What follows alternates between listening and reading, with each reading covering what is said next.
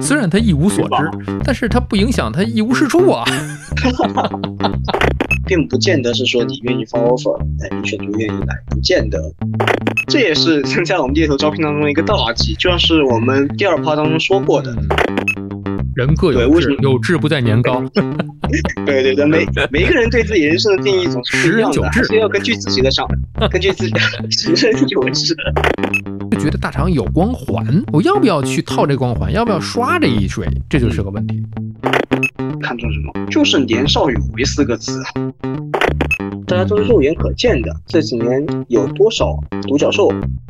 我这行说说来话长，我这行说来话长。长话短说。我这行说来话长，这几期我们一直在聊的就是跟工作相关的猎头。其实猎头啊，是一方面给企业解决问题，另外一方面呢，也可以帮助我们去求职的人去找到一个匹配的一个岗位。其实就跟红娘一样。那么我们有请红娘托米。啊，大家好，红娘，相亲交友也可以找我。哎，对，相亲交友，一个大型相亲交友啊。其实刚才咱们这前三段都已经跟大家简单介绍了一下，因为它是一个。啊，非线性的一个节目，有可能大家就从第四趴开始听的。简单说一下吧，咱们一上来聊了什么是猎头，猎头这行怎么怎么干的，是吧？怎么赚的？然后呢，有一些误区，嗯，猎头真的是很赚钱吗？包括猎头会不会给你改简历呀？啊啊，第三趴给大家聊了一些个非常现实的一些话题。疫情期间，疫情期间要不要跳槽？怎么去判断要不要跳槽？包括一些呃行话、一些暗语，怎么样去避坑的？其实这一趴呢，呃，我们还是想围绕着一些给大家的提示和建议去聊吧。比方说第三趴的时候做了一个预告嘛，就是一般来讲，我们面试，刚才我们已经讲到面试了嘛，就走到面试这一步了。有很多的企业说，那你回家等一等吧，你等一等，然后我们会给你消息。哎呀，这个时候还是挺常见的。我我因为我自己给别人面试过，我也去面试过。有的时候我说同一句话的时候，我自己我我其实也拿不准，就到底是行是不行。有很多人说，哎，根据他的口吻，根据他的眼神，我觉得有点瞎扯，也不见得，不见得。确实，一个企业他多久会给你？就普遍来讲，因为你们见的更多嘛，你们职业就干这个。一般来讲，多久会给你消息？不给消息的话，过多久就是等于是没戏了。我先来说我啊，如果我作为企业来讲，我曾经招人的话，一般可能最多也就一个星期，确实确实，对吧？因为不然呢，我放了一个月，我干嘛要现在招呢？我浪费我的工作量。确实，要回答这个问题的话，我们得得看是好的方面还是坏的方坏的方面。如果好的方面，对方就是对你很满意，我可以说早上面试，上午就通知你，明天再来。我遇到过这种也遇到过，对，这就是这就是很顺利的方式，我想也不用急，对吧？嗯，那我们讨论的话，还是讨论，嗯，可能大家比较焦急的时候，可能要等。我可能等个三五天，等个一周，甚至两周都没有消息，该该怎么办呢？可能会是什么样的情况呢？我我先我这个可能是不太正确，我给大家提供一个错误的一个可能，因为你说的比较全面，我只能说一种错误可能。我就是自私来讲，企业方有的时候他我们曾经这样干过，这个人来了之后呢，哎呀，可行可不行，要不再看看。等着另外一个，还有的时候我们在等另外一个人的回信儿，这个人就不给我们回信儿，哎呦，那要不咱们就选这个。那他要给回信儿了，这个就没戏了。哎，我这说的就都有几种可能啊。当然当然，可能就更多了。这个我想都不是极端情况，这个是一个很普遍存在的。是普遍情况是吧？你看，对，这很普遍的情况。当你第一次面试或者第二次面试，已经等了一周还没有消息，最大最大的可能就是企业在对比，否则没有别的可能。你说，你说如果只有你一个，他也招不到别的人啊，他还是觉得你可行可不行。他顶多考虑三天，对吧？他考虑三天到底行不行？就这个人啊，你是你也你也找不到别的人啊。可能这个职位已经交给猎头做，他包括他们自己做，做一个月甚至两个月甚至三个月啊。最后你面试了一些人，你可能是最后一个面试的，你可能已经在面试官在他们高管的心中，大概已经是一个八十分啊。嗯，但之前的人。百分之七十七十五，力压六十，你你你可能你你可能已经最高啊，但是还是觉得其实我这个岗位还是想找个九十分的人。但就算是这样，三天之内他一定会给你一个答复，对吧？三天之内他一定会给你一个答复。算了，我还是想找九十的，或者说，嗯，行吧，那八十就八十吧，是吧？也就这两种可能啊，这两种可能的话，压价。对，是的，是的，哎，八十分差一点，那我们压压薪资行不行？是吧？等了一周的话，我觉得不是，我觉得是，那就是这种可能。普遍情况下，对，普遍情况下就是在对比啊，就是在对比啊，或者说不一定在对比，可能说他跟另外一位人选聊得非常好，和另外一位人人选已经连续你知道吧三三轮三天，每一天聊一轮，聊到最后的时候，他们这边可能遇到一些瓶颈，可能薪资或者是呃谈不懂，有些谈不拢，对吧？他们这边的话，一方面他肯定想把这一个比你更适合的人，嗯，尽量谈下来，但要是谈不下来呢，他也不希望就之前在这个契合程度上稍差一点点的这样的人，嗯，放走。也也没有必要去流失这样的可能性，是吧？嗯，毕竟之前也练过，也都是沉没成本啊。对对，所以的话，嗯，甚至等两周、等三周再回来找人都有可能，因为有的企业它就是这样的，有的企业它对比一两轮之后，他发现这个市场上可能真的真的很难找到又适合又愿意来的人。嗯。甚至等了两三周，他真的对比完，他已经山重水尽疑无路啊。嗯，他柳暗花明又一村，他只他只能往回看，他不能往前柳暗花明，你知道吧？他他已经花了足够多的成本。我就想问了，在找人招聘这个环节里面，呃，有没有一个阈值范围？就是大家在招聘的过程当中，花多长时间去找一个？咱不说多高或者是多低，就是一个中等的一个，假如说总监这么一个职位吧，他会花多久？他觉得又。没有这么高的沉没成本，然后又不会特别的莽撞冒失，他会完成这么一轮招聘呢？一个月还是两个月？一个月左右是一个，我想是一个中位数吧，但是不，但不能说一个平均值。嗯，对，因为因为因为毕竟如果你要你要面一个总监，你还是要经过多轮的对比嘛。对对对对对对，当然也有可能有的企业可能他的高管都比较都比较果断，觉得就认定了这个人，或者是说这个人来面试之后，他发现哎。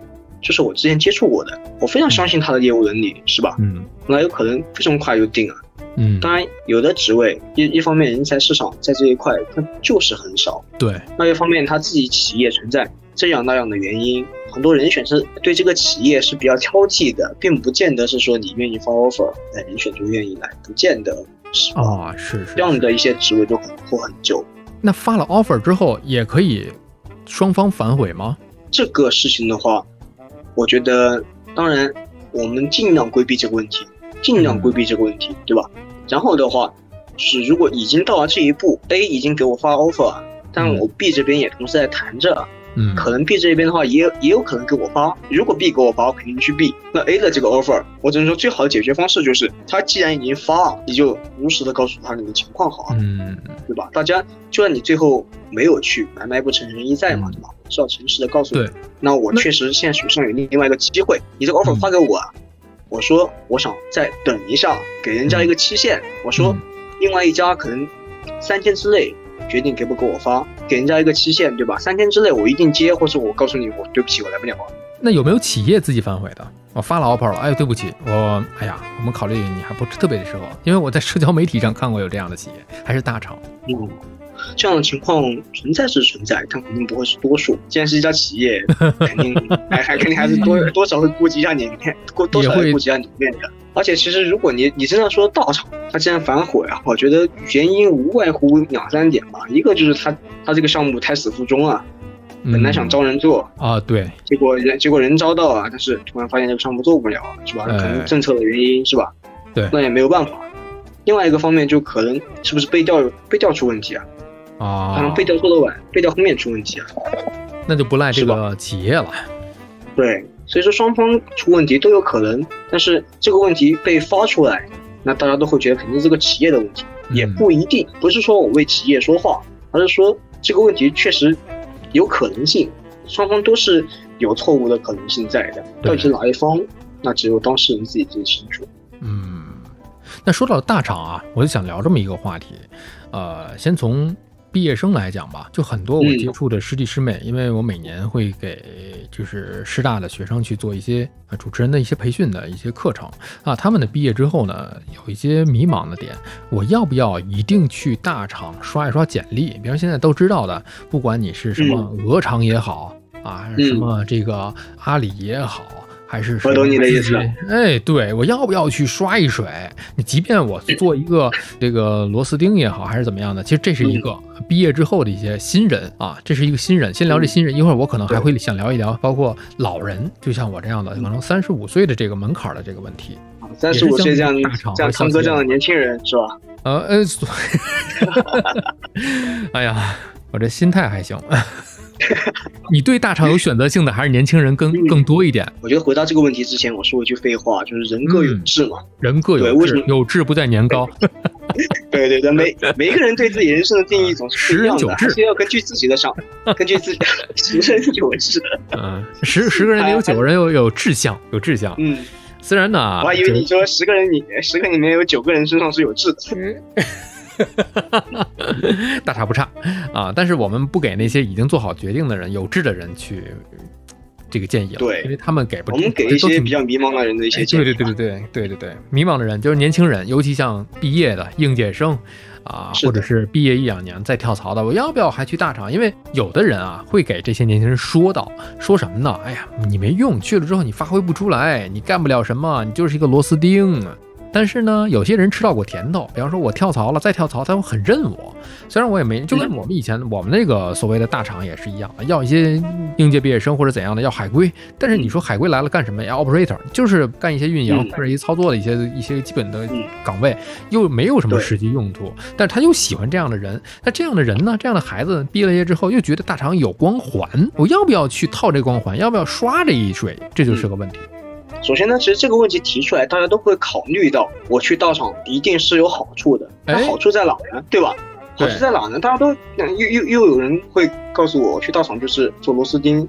我可能甚至都发挥不了自己的所谓的，嗯，我自己觉得我自己的才干，或者说我能给这个企业去贡献出什么东西，去输出到什么东西。对，其实都是这个好处。对，其实这个好处不见得在这里，而是说，就像你刚刚说的，为什么有的人去大厂所谓的镀过金之后，甚至他在大厂待的时间很短，他毕业之后就从实习到他离开就两年。嗯，但是为什么他离开之后，还是再去找工作的时候，有这么多的企业去给他抛出橄榄枝？嗯，不是因为他看重你在这毕业之后的两年的时间有哦。增长啊多高的能力，你是你能够给他输出多少的贡献？嗯，其实并不在在于此，而是说你在大厂的这两年，你真的吃过见过，你在这个行业的领头羊当中，你认识了这个行业。你并且对你工作当中遇到的所有的问题，你都了解大厂当中他怎么样去处理这些问题的一个流程，这就是一个逻辑能力。这样的逻辑能力呢，本身也都是我们人生每一个阶段当中的一些经历去带给我们的。所以说，大家为什么都会比较看重大厂出身的年轻人呢？就是因为有一些相对比较小的企业，可能他的老板甚至都没有吃过见过，他甚至都不知道有一些问题出现，我该怎么样解决最好的？可能他之前这个公司处理相关问题的时候做的很混乱，还是请外包，还是怎么样？他一直都处理不好，他就是希望能够去找一个在大厂都不一定是关键位置，但只要你了解清楚，对你能够给到他给到他一些启发，他只要能够找到。比方说，哎，小李，小李从鹅厂出身，哎，来到我们这个来到我们这个相对小一点的公司，我们遇到什么问题？也许小李他真的处理不了，他没有这个能力。让我问一下，哎，小李。你说你当时在鹅厂时有没有遇到过类似的问题？哎，当时他们你的一些前辈们、你的一些领导怎么处理的？对对，怎么怎么都怎么做的？看流程是怎么样的？对，一二三，问题出现我再告诉大家。所有的年轻人说，老板说年轻人，年轻人，年轻人。但是小李说，呃，他小李有可能没没听过五条人。小李说，哎呀，老板，我在大厂时也没遇见过这个情况呀。老板就说，小李，你那你走吧，就是没用上啊。这个情况也是存在的呀，但是没有关系啊，没有关系啊，为什么没有？为为为什么没有关系？就算是没用上，有没有考虑过一个问题？既然这个年轻人他毕业之后就进了大厂去镀了这两这所谓两年的金，嗯，也许他真的一无所知，但至少大厂是帮你做过初筛的，对吧？啊，虽然他一无所知，但是他不影响他一无是处啊。所以说到另外一个问题了，你看这个问题咱们说到了，就是去大厂刷一层镀一下金，它是给后面去做一个指引和铺路，是吧？可能后面的去用得到。刚才你说了，大厂给你出差过，是啊，就是你看我，就是三十五岁的时候，三十多岁，哪怕是三十多岁的这个同龄人啊，在找工作的时候，大厂是出差，他是从年龄上出差呀。他很多的时候就在年龄上给你卡到这个年龄了。你说年轻人为什么这么多的机会去大厂？一岗位需求大，二人员流动性强，可能干个一年都算长。吧？我知道的像字节啊、阿里这些，对对吧？很有可能，尤其是这些非核心岗位，而且你毕业的应届生刚毕业两三年，走不上这个核心岗位的时候，你就一个 operator 的时候，你很有可能自己一方面眼高眼高手低，二一块心高气盛，再一个企业是觉得你是个螺丝钉，用完了就好了，耗费完了就完了。因为现在的强度都很大嘛，不管是九九六还是零零七也好，用完一波换一波，它筛的有很大的一个标准，一是看你的学历，OK，这是一个硬指标；再一个是硬指标就是年龄。对于我，如果我当老板了，我就觉得这个年轻人，即便去过大厂，我也要看他。有的有的年轻人啊，我见过这样的简历，比方说在这个厂待了一年，在那厂待半年，在那厂待一年，在那厂班，就来回刷的这种来回跳，我也不太敢用。是吃过见过了，但是我觉得这个人也有点儿，我我不太了解现在是不是都这样啊，还是怎么样？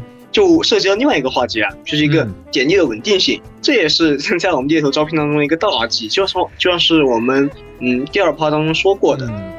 对，既然我们猎头招聘就是一个应该说是一个标准的招聘流程之外的，嗯，一些成本啊，那既然企业已经付出了这个成本，那他的要求一定是更高的，嗯，不然他没有必要去付你猎头这个佣金，对吧？所以嘛，对，既然是属于这个更高的要求之上，简历的稳定性就是一个非常非常被看重的一点，也不能说是你每一个大厂可能你待个一两年，等一年都不到就走啊。我且不说他这样跳，真的能跳到几个大厂吗？对，所以现在有的时候大厂跟你就算他跳到，那家也不敢用。对，是啊，所以说回到刚才你聊的，我企业小企业、中小型企业，我在用人的时候我看大厂，哦，好歹他给我出差了一遍，但是他出差的可是当时的那个节点啊，他不保证进去之后是怎样的一个人的变化。所以，如果换言之，我是一个招聘方企业老板，我可能对于一些年轻人。即便去过大厂，我可能还会有一些自己的一些个打算吧。这里面就这是当然的，是吧？这是这是一个方面。哎，但是汤哥，嗯，但汤哥，你得考虑个，你得考虑一个问题啊。我们这个问题的前提是年轻人，年轻人，他既然对他既然毕业啊，然后就说在大厂就干了两年，就打到二十二岁毕业，到现在二十四岁，他也不算是已经过了他的黄金期啊，也不算也不算是过了他成长的黄金期啊。我一样可以。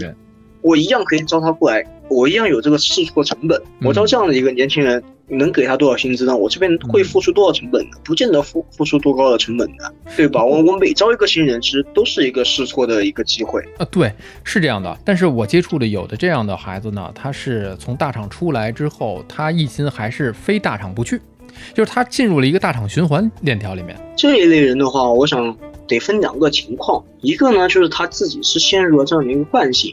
他觉得我所处在这个行业，我就得在这个行业当中啊比较高水准的地方，我能够去才能才能够去获得一定的成长。另外一个方面呢，就是可能他还没有考虑清楚，他没有对自己的职业生涯考虑的清楚。我这样，我去到这家，去到那家，我到底想得到什么？对他可能还没有对自己的职业生涯考虑清楚，而不是说他对自己没有考虑清楚，他可能只是觉得我可以一直待在大厂，大厂给的薪资哎相对比较高，对吧？对。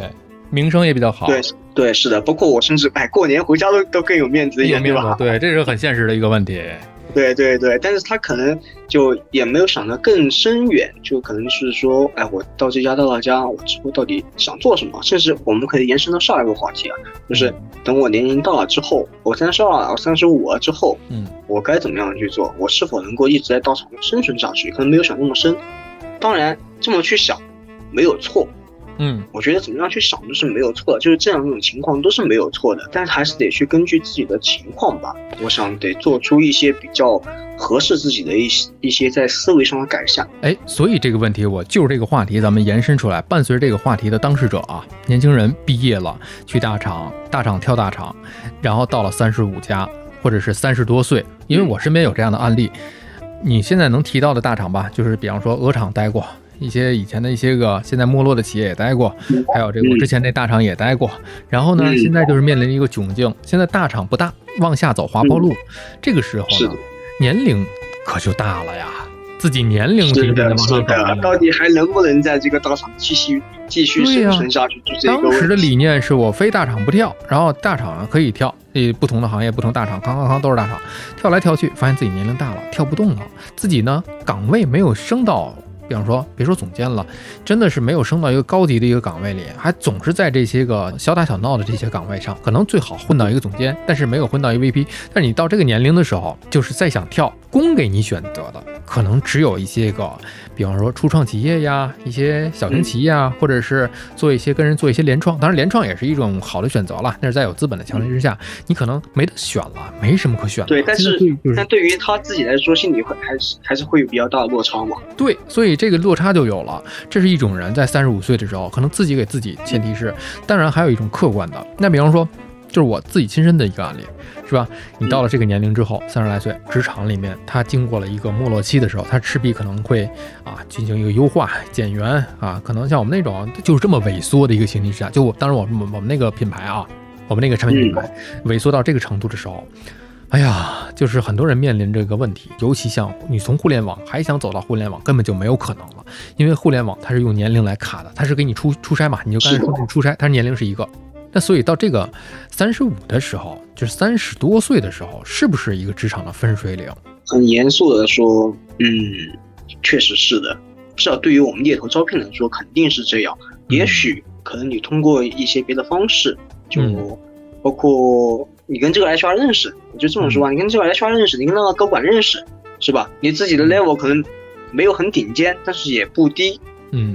你们都互相认识，你人人人家也认可你的能力，也许能够接受。但是猎头渠道的话，我真的非常不推荐，我真的非常不推荐再去走猎头渠道，因为难度真的非常大。本身猎头渠道就是一个要付出额外成本，其次互联网现在对年龄的限制就是这么大。就像是我们第二话说的，现在到场最看重什么？就是年少有为四个字。嗯，对，对的。所以说三十五岁之后的话，嗯。要是说给出建议的话，我很难说。哦，坦白的说，我自己我自己还没有到这个年龄阶段。嗯，如如果说到了个年龄阶段，已经非常无可奈何，突然觉得自己已经拔剑四顾心茫然的感觉，那我可能真的给不出建议，因为我自己还没有到达年龄阶段。我我现在唯一能给出的建议就是什么？就是你不想到那一步的话，那你就得做好一些前瞻准备，是吧？要不就往上爬，要不就自己。提前去做一些行业准备，对吧？是的，这是自己。是。要么就是什么呢？啊，比方说，我可以给大家一些建议，是吧？我作为这个过来人，胖哥，您说，正在过来的时候，不能说过来人吧？呃，正在过来的时候，我可以提供一些自己的一些小案例啊，因为我这个行业吧，就是从。互联网这种大厂，然后到现在这种传统媒体的大厂，当时的一个感受就是旋转跳跃，就是我好像是一个螺旋，就是旋转跳跃，因为我不太可能对，因为咱们当时已经，咱俩在那个时期就是已经挺挺挺挺费劲的了，就咱咱们去找一些比较不错，确实有很多又适合的，而且呢。还有比较匹配的，但就是卡在年龄上了，因为就是我们认识的时候。对，你想啊，呃，包括我在一些招聘网站上，有一些猎头找到我之后，可能觉得哎都谈的不错，但是问年龄，哎呦，很抱歉，就你刚才说的嘛，你要是在这个年龄上，三十多岁的时候，你还想跳大厂的时候。最好自由恋爱，不要去找介绍人，因为介绍人人家是拿一把尺子去卡住你的，这个漏斗你迈不过去的。自由恋爱去吧，你就认识人家的这种高管 VP，或者给你拉一把 HR HRD，给你拉一把，这都有可能。当时也是是这样的，就是我通过一些网站，可能有一些跟我相差不多匹配的一些个啊这种。媒体可能会觉得，哎，你我记得我当时给你的建议也是类似的，就跟你说，哎，你在这个行业做了这么久，你肯定有认识现在呃对做的还不错的朋友啊，对吧？你你问一下他们呀，我觉得他们那样的话肯定更靠谱呀。对你当时我有几家企业吧，这个真的是说来有点就是挺有戏剧性的，就有几家企业就激进，就是能够谈拢的前提之下，因为当时我自己也是在做一个工作室嘛，就是跟 K 十二也有关系的一个工作室。然后，嗯，也是跟声音呐、音频啊、动画都有关系。然后激进哦，我听过你那个频道，对，有听过。就是激进于加盟的这个状态的之下了。然后有一个政策嘛，就是大家就是不可抗力啊，可能来了之后呢，抗击砍断，然后呢，有一些机会也就也就是变成了没有这个这个机会了。然后这就是摆在眼前的一个非常戏剧性的这么一面啊，这就是你刚才说那个，我可以给大家印证，这是可行的。你年龄在这儿，但是你有一些资历和经验的时候，你可以去找一些在这个行业里的一些大的 boss，或者是哪怕说一个 VP 或者是 HRD，这样都可以直接说上话的，给你一些个建议和渠道，这是可以的。再有一个就是我后来就是旋转跳跃，回到自己的这个不叫老本行吧，其实对，其实我你要寻根导举的话，我的老本行应该是干广告去。我学广告的，对，应该是干广告去。但是我毕业之后也没怎么干广告，干了很多的媒体啊，互联网、报纸、周刊、杂志，啊，这个广播电台全都干过，是吧？全都干过。所以呢，我就觉得又也是一个机会，因为我当时我是觉得这是一个挺好的项目。啊，毕竟跟车主是打交道嘛。你说车，有很多人说车，不管是一车、汽车之家还是懂车帝，就这么几个大的。我们不说车，我们不充值，我们只说一些车主的生活，所以叫好车主在路上嘛，就是重点重心词在重心词在好车主、车主这这个字眼上。所以我觉得这是一个特别好的项目，而且呢，我也是带着自己的方案。和这个 PPT，然后去了之后，我是讲，因为现在的传统媒体 PPT 之王，嗯，被你 get 到了啊。这这个广播媒体、传统媒体，它收听的人，你即便是在一个，我可以讲，现在这个平台是全国就是最头部的一个一个频道了，就没有比它在头部了了，对吧？你这这个这个很很很很容易想象到。因为它毕竟它它是国家级的嘛，它也不是地方级的，所以来讲呢，你做到这个位置上来讲，你仍然听众量上不来的时候，你做什么方法呢？只有一个方式去让你的用户裂变，那就是通过互联网渠道，也就是说现在所说的数字媒体渠道。你面向的不是听众了，我们是要做的是用户。这是二一年，二零二一年我打了一个概念，就是要做我们的用户裂变，就是我们要把他们去对象用户化。那今年又提出来一个概念，叫节目产品化。就是所有的节目不是节目，而是产品，因为我们有抖音、快手、小红书，全都是同样一个 IP。好车主在路上，大家可以有兴趣可以搜啊。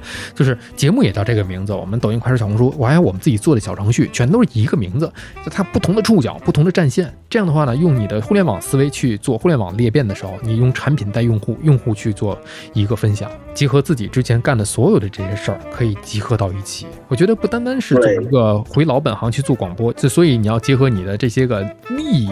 历史以来的这些积累的东西，这一次我觉得在三十来岁去跳的这个吧，还算是还算是可以吧，还算是可以。对，康哥这一次的经历真的是一个非常经典的一个案例啊，可以说。但是在这个节点，对，在这个节点的时候，该怎么去思考，还是得去结合当下的一些情况，对，包括自己的情况，真的去做一个很全面的一个思考。但又不是特别的可复制，不见得。对，这是一个个性化的情况。对，这一行吧，它又要求有一些门槛，这是很个性化的问题，必须得结合自身的一个优势。你既然已经到了这个年龄，那你在这个年龄之前，你积累了什么东西，你能利用上，你能跟当下的一些情况结合上，真的是一个很关键的事情。就包括你刚刚说的，嗯，像是你之前的播音员主持资格证是吧？然后你的水，你的普通话水平测试等级。那我怎么直接说出来的？因为你刚刚一说，然后我从电脑上打开你的简历。啊啊！你有我的简历？对对对对对，是的，是的。所以在这个年龄段上，互联网未必是你唯一的选择。现在是这样，我觉得就通过疫情来讲，可能更是这样。所以我特别想跟你去，因为你之前你们的这个这个企业也是大多服务于这个互联网企业嘛，所以咱们结合疫情来看啊，就现在互联网是不是真的是在走下坡路啊？要宏观去看的话，这个问题我可能会给一个肯定的答案。当然，我不是说我不再看好互联网这个行业，而是说，我觉得结合我们国内目前的情况，呃，一方面，互联网这个行业已经比较饱和，就像我们之前提过的个问题。哎，对，我们就问一问，目前，我们就问一问一问汤哥，问一问，呃，收音机前的听众朋友，你所在的行业，如果说你也是在互联网行业，你的同行们都过得怎么样？大家都是肉眼可见的，这几年有多少独角兽本来是创业的新星，但是最后还是没有做起来。这已经不是一二到一五年互联网的黄金期啊，已经不是当年做对，无论你做 to C 也好，做 to B 也好，只要你有新的想法，你可能，嗯，你的未来可能就是一个无法估量的一个水平，已经不是到嗯，对，时也命也，我觉得时也命也的话，这个时真的就是时势造英雄。嗯，对，永远不是英雄造时势。每个人的力量再大，你都不可能大过这个时代的。只有去结合这个，对，真的只有是时势造英雄。其实我们说的就是托米讲的已经很含蓄了。你可以大家去，可以有兴趣的可以看看这个数字的对比。现在今年这两年独角兽出现，尤其互联网独角兽的企业出现，跟再往三五年前比，哎呀，这不是几倍的问题，减少的这个不是就是断崖式的下降啊。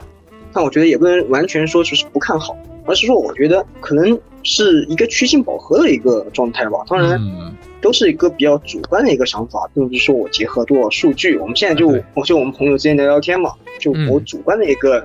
就从我的从业经历上去看，我会觉得能是趋近于饱和，也不能说它下滑多厉害，而是说之前这么多的泡沫在慢慢的降价。那确实是，就是从我们主观周边的朋友这个角度去去看的。也有人可能会提出来这个不同的意见，那当然可以啊，那当然也可能啊。你说我就是我们这周边都在大厂里，然后每天生活的有滋有味的，我们享受这种过程，那这是很很正常，那你就享受就好了。对，每个人都每个人看的东西不一样，都不一样。所以咱们就是说到互联网这个，确实是比较主观了。那另外一个问题就是，你看现在疫情，那疫情终究会结束，对吧？那疫情结束之后，以你的这个行业的，咱还是主观啊，还是主观，咱们不进行那么客观的那，咱们能耐有限，就是人才缺口会出现在哪里？嗯，首先如果抛开抛开行业去看的话，那就不用考虑是否是疫情时候，那你又看现在我们国家政策比较关心什么样行业？像像是我们之前有提过的芯片行业，嗯，还是新能源，还是新能源，还是区块链，嗯，其实都有可能。这几个行业可能都是未来一个爆发的节点。具体是哪一个，恐怕能力有限，我就无法预估了，对吧？这个也只能给一些个 高中生去提供方向了。可能已经大学毕业的就没什么转变方向的可能性了。你说现在干，芯片的可能性不大，写代码的可能性都不大，是吧？能做好 PPT 就不错了，我觉得。做 PPT 还是一个比较 比较吃香的哎、吃香的一个技能。你在哪里可能都需要这么一种。就干脆淘宝。实在不行的话，就来找汤哥学 PPT。我也没有淘宝开个店，直接卖 PPT 就好了，定制 PPT 五块钱一页啊。可以可以，简单粗暴。那这样吧，那这样吧，你负责写，我负责卖，可以吧？哎呀，完全可以啊，咱俩就搭档起来，互利互惠，一起赚钱。哎，说回来，托米啊。呃，你在从业这么多年，我想以这么一个话题作为安定，就是从业这么多年的这个猎头的这个行业当中，有没有有两个问题？有没有离了个大谱？就是有有没有这样的单子离了个大谱？还有有没有这样的单子让你特别骄傲？这么说，你要是说第一个问题有没有哪个单子特别离谱，我觉得我我无法回答。为什么呢？因为太多太多太多了，我真的。我真的很难从我脑海里面找，马上找出一个，哎，到底哪个最离谱？我甚至很难排除十强，我甚至我无法让他们打个季后赛，你知道吧？啊，都这么离谱吗？因为我我我一开始我听到你说无法排，以为是特别少，一说就知道是哪个，怕伤人。你要说最值得骄傲的话，脑海里面倒是可以马上浮现出一代。哦，对，这个还不错，也是天时地利人和，也。我觉得这个案例的话，正好也结合到我们之前这几期说的内容，我觉得都能结合到。嗯，对，这样的。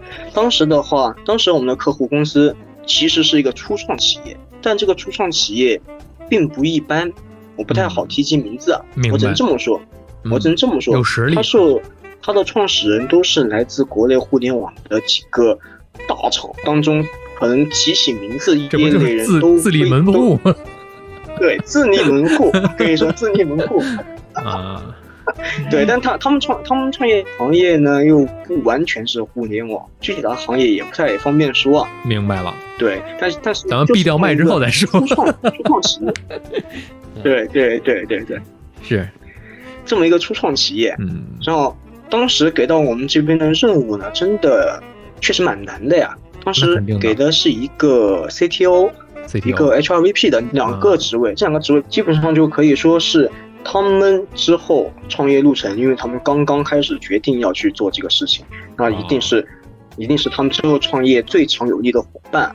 招不到这两个人，他们无法继续。但对于他们来说，他们的要求，他们作为这样这样的自立门户，他们的志向和眼光都是非常高的。对他们来说，非常可以说非常非常难找到这样嗯这样的人选啊，就是人家的命门嘛。是的，是的。别说现在是保密的，就当时做的时候，本身这也就是私密给到我们的，就就就当时就私密给到我们老板，就我们我们猎头公司的老板。那给到之后呢，我们老板嗯就跟我们合伙人说，合伙人正好就是当时我 team 的 leader，然后就来给我们派任务。哦，对我当时做 HRVP 这条线，对 CTO 那条线其实相对会顺利一些，嗯，因为 CTO 这个职位的特性，他可能会更果断一些，哦，他可能会更果断一些，他可能出于他可能出于我对你押宝的这个行业看好，甚至说我就是对你这个，嗯，我对你这个创始人的看好，嗯，我都能愿意来来试一试，但 HRVP 不一样，HRVP 的话。啊，作为 HR 都是人精嘛，对吧？二方面来说的话，他考虑的维度会更多一点。当时我去推荐他作为 HRVP 的时候呢，其实他手上已经有几个大厂的非常高级、非常高级别的、非常高批的几个 offer 了。哦，基本上我觉得当时是比较没有希望的。嗯，真的是比较没有希望的。但这之后成了怎么成的呢？我想一个办法，因为其实到他们已已经到这样，就是一说名字，大家都能够清楚是。谁的这样这样的一个境界的话，这几个人其实他们就算不认识，也是互相略有耳闻的，对吧？嗯，我当时就请那一位 CTO，那一位 CTO 已经是初步决定，已经是要加入啊。嗯，但不是我推荐的，因为我对不那那位 CTO 是我们同事做的，我是说请这位 CTO，哎，和我这一位 HRVP，就 HRVP 他是比较摇摆，他可能。这几个比较多一点，offer 当中，他选我这条的概率，我我可能觉得当时也就是在百分之十到百分之二十左右。嗯，啊，就通过同事推荐的那一位已经决定加入的 CTO 和这位 HRVP，我说我们一起组个局，就包括推荐 CTO 那位同事，我们四个人一起组个局，我们一起在外滩找个环境好的好点地方，我们一起吃个饭哦，聊一聊。你看，对，当时为什么我想到这个办法，就像是刚刚我们说的，呃，猎头是红娘吗？那既然是红灯的话，我们只能促使一件一定会发生的事情发生，我们无法促使一件不可能发生的事情发生，对吧？当我们组了这个四个人的局之后，我们大家的角色会发生一个变化。我和我的同事已经不是作为猎头的一个一个角色存在于那里了，我们真的作为一个听众，你知道吧？作为一个听众，听他们俩我们就 CTO 已经决定加入了，他对这位 HRVP 的能力也是非常认可的，大家都是业内有头有脸的人物啊，对吧？是是是。对，CTO 就真的是自己以身作则，现身说说法。我，对，现身说法。我为什么要选择要要选择加入他们？嗯，我加入他们，我看好的点有哪些？哪些？哪些？嗯，对，这就不是猎头以一个推销的方式说出来的话能够比的。这两者之间给人的幸福度啊，就是天差地别。还真是。对，是的。所以说这个 case，你问我真的出了多大的力吗？我可能真的没有出多大的力，因为这样比较高 level 的人选能够适合他的黑 count 其实非常少，也就这么几个。其实要么就他知道的，要么就是秘密招聘的。秘密招聘的，我又也就悄悄告诉他，告诉他他自己考虑。我基本是无法左右他的走向的，对吧？对，对于我们猎头来说，我已经无法左右他的走向了。其实这这个 case 我基本什么都没有做。这个策略非常关键啊！基于你的这个策略、这个想法，让这个 CTO 去现身说法，去劝他。哎，可以哪怕不是劝他吧，就说讲讲自己的这个决策的过程。对他就是讲一讲自己是怎么样个想法。我我觉得也不能说是劝，对，感同身受，现身说法。然后他觉得，哎，我是不是也可以？或者讲，是不是你可以试用？是的，是的，是的。那我想到另外一个案例嘛，就是卖保健品。呃，经常卖保健品的这个这个这个，有的很多老演员嘛，就是在电视里面去演，说我当时也是本着试试看的态度，吃了一个疗程之后，感觉特别好。对，哎，前段时间不是抓了好几个嘛，说是什么药他他都抱着试试看的态度，什么药都试，什么药的都都特别好，是吧？我都这样了，然后我觉得特别好吃，你可以尝一尝。哎，我觉得这事儿特别好干，你可以试一试。嗯，对吧？这就是，呃，能够感染你，能够带动你，而且两个人也是绑到一个利益利益线上的时候，你像我也是为了赚钱，是吧？你也是为了赚钱，啊，你也是为了出名，我也是为了得利，也是很多人觉得，哎，哦，这你的那个目的达成的时候，你目的趋向的时候，那肯定就是能够顺下来吧？这个事儿是，真的是感觉，就像你刚刚说的，就是因为这个 CTO 跟这位 HRVP 他们利益就是绑在一起，我对吧？我 CTO 我就是在赌他们这个创业方向。对，我愿意赌，我觉得赌赢的概率挺大的。你愿不愿意来吧？对，是吧？而不像猎头说，猎头我们说再天花乱坠，他就会觉得啊，你猎头你说再天花乱坠怎么样呢？你不就是想想想叫我去吗？没错，是吧？你的目的也就是这样，对你有好处，对我有好处吗？不见得。对，所以这单还是比较顺利的完成了。是的，是的，这一看就是一一单一单吃半年。一单吃三年，哎，半年不至于，因为当时，因为其实当时我们全组的人，大家都都有在琢磨，但是为了这个 case，我们全组的人都是在做他们几家公司的 case 的，真是不错。能够完成一个 case 的时候，不管这个提成有多少，它是有一种成就感。是的，所以才会让你觉得到现在为止，你问最骄傲的一单，哎，立马能够想到是这个。嗯，对。嗯，哎，现在我突然就想到最离谱的一单啊，也不是说最吧，我现在还是无法说最这个字，因为你讲一讲比较比较离谱的，比较离谱的，比较离谱的。这个 case 呢，其实整个进展来说挺顺利的，嗯，挺顺利的，但是进行到背调环节的时候，背调啊，哎，你对，这仨你这一段不用剪，你这一段不用剪。但是我现在真的要调整一下情绪，因为我怕，因为我怕我笑得控制不住，是有多么的离谱啊！我这特别的期待，你越讲到这个时候吧，还挺吊胃口的。我这这一段我来，我调整一下情绪，我调整一下情绪。我跟你说，托米这一段一刀不剪。我跟你说，这一段好多听的朋友可能也在等着你，究竟是有多离谱？来吧，这个 case 从我们找人到发 offer 都非常非常的顺利，但之前我们有说过。一个问题就是被调，被调的话是也会委托我们自己推荐的猎头也会去做一些被调嘛，他们自己的公司也会去做一些，甚至会委派外部的，对吧？都会有。但是有一个有一个选项，其实我一直我一直都觉得挺挺形式主义的。怎么说呢？就是让这个人选去提供他前公司的几个同事的电话，然后我们打电话过去问一问风评，对吧？你说这我也是觉得，我可以提供一个我我我好哥们的，对吧？